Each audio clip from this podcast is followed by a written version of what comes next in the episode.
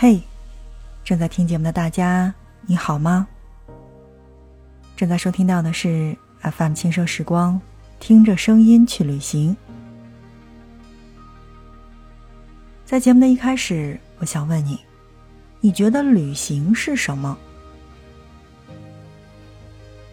如果你在网上搜索的话，他会告诉你说，旅行啊是一种修行，旅行是心灵的阅读。旅行是平行生活的一次越狱，那同时呢，旅行是从自己待腻的地方转换到别人待腻的地方。如果你看这些文字啊，你就会一度的发现，旅行对于许多人来说，其实更像是一种奖赏。当你完成了一个阶段性的工作或者生活之后，可以交换一次放松的心情，出去走走，购购物。度个假，旅旅行，更多时候有点锦上添花的意味。但，不知道是不是这三年疫情的关系哈，如今很多人对旅行的意义似乎又加深了一层，有了新的理解。因为旅行，慢慢的变成了一种需要，不是可有可无的那种奖励，而是代表着某种生活的必须的补给。你没听错，真的是一种补给。它或许并不需要太高深的这种诠释以及理解，就只是去看一看山，去见一见世界，然后再回归到正常的大家的生活当中。不一定要逃离或追求一种什么，而是让生活拥有一丝转机的空间。尤其是当你在早高峰的地铁上的时候。是不是看着一车厢的人，人挨着人，坐着人，站着人，靠着人，然后大家都低头玩着手机，或者是在闭着眼低着头补觉，露出的是一张张疲惫的脸。那个时候，你是不是内心有一个声音说：“我好想去旅行啊？”我不知道正在听节目的你是不是这个样子。总之，我是这个样子的。前段时间我真的是动了要辞职的念头。在生活当中呢，我应该算是一个不安于现状的人，我喜欢让自己忙碌起来，但同时呢，一份工作干久了的话，我就会觉得，虽然是在这个乘风破浪的年纪，但我确定真的要一如既往的干下去吗？这份工作是不是有替代性？我是否要一如既往的忙碌？我生怕在这一个事情上做久了的话，其他的事情我真的会不会，所以，我总想出去放松一下，把我生活当中的那根紧绷着的弦松一松。我想去看看外面的大千世界，我想接触一下外边的人，我想看看在外面有没有什么商机是我可以学得到的。我的朋友圈说明叫做“见天、见地、见众生”。其实这句话呢，我们在生活当中是经常听得到的，因为这句话其实是被认作人生的三重境界的。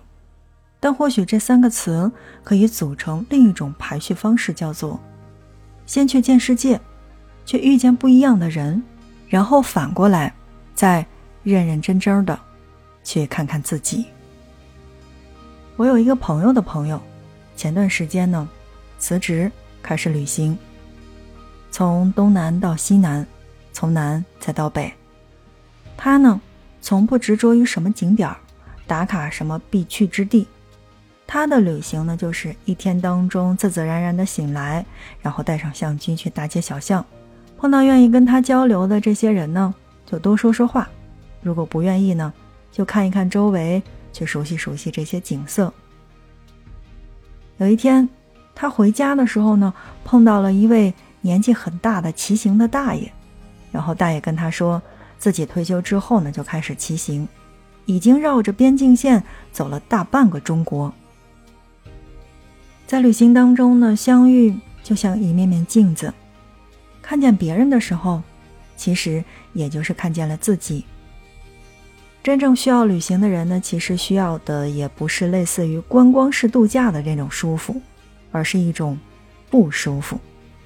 把自己从已经熟悉到不能再熟悉的环境当中扔到一个陌生的环境里，它似乎是一种被打破，但也正因为这种打破，另一部分也逐渐的开始被开启，因为在有意识的不舒服当中，人的感官被无限的打开，而内在的潜能也逐渐被激发，旅行的风景反而就成了次要的，重要的是我们要看到。内在的风景。我们总会在生活当中说：“读万卷书不如行万里路。”可是，在我的节目当中，也跟大家说过另外的一句话，叫做：“行万里路之前读万卷书，行万里路的当中阅人无数，而行万里路之后要反思回顾。”我觉得，其实这句话要更贴近我们的生活。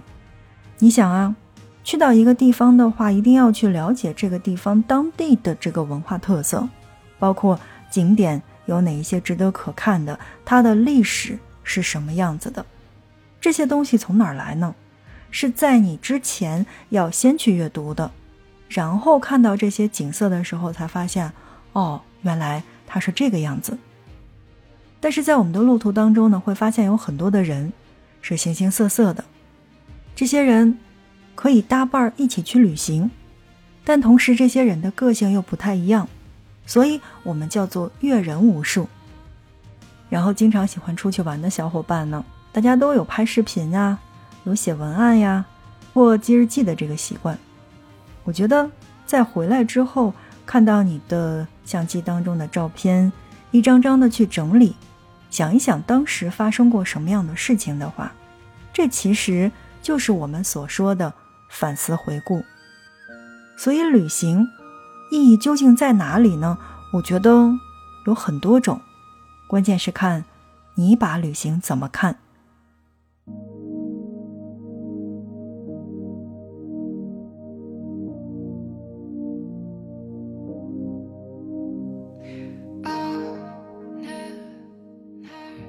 正在收听到的是 FM 轻奢时光。听着声音去旅行，今天是一期不一样的节目，来跟大家聊了聊我印象当中的旅行的意义究竟是什么。那不知道你的旅行的意义是什么呢？欢迎留言在节目下方，我们一起来讨论。当然，如果你觉得嗯本张专辑内容还不错的话，那就欢迎你的五星好评。听着声音去旅行。我们下一期不见不散。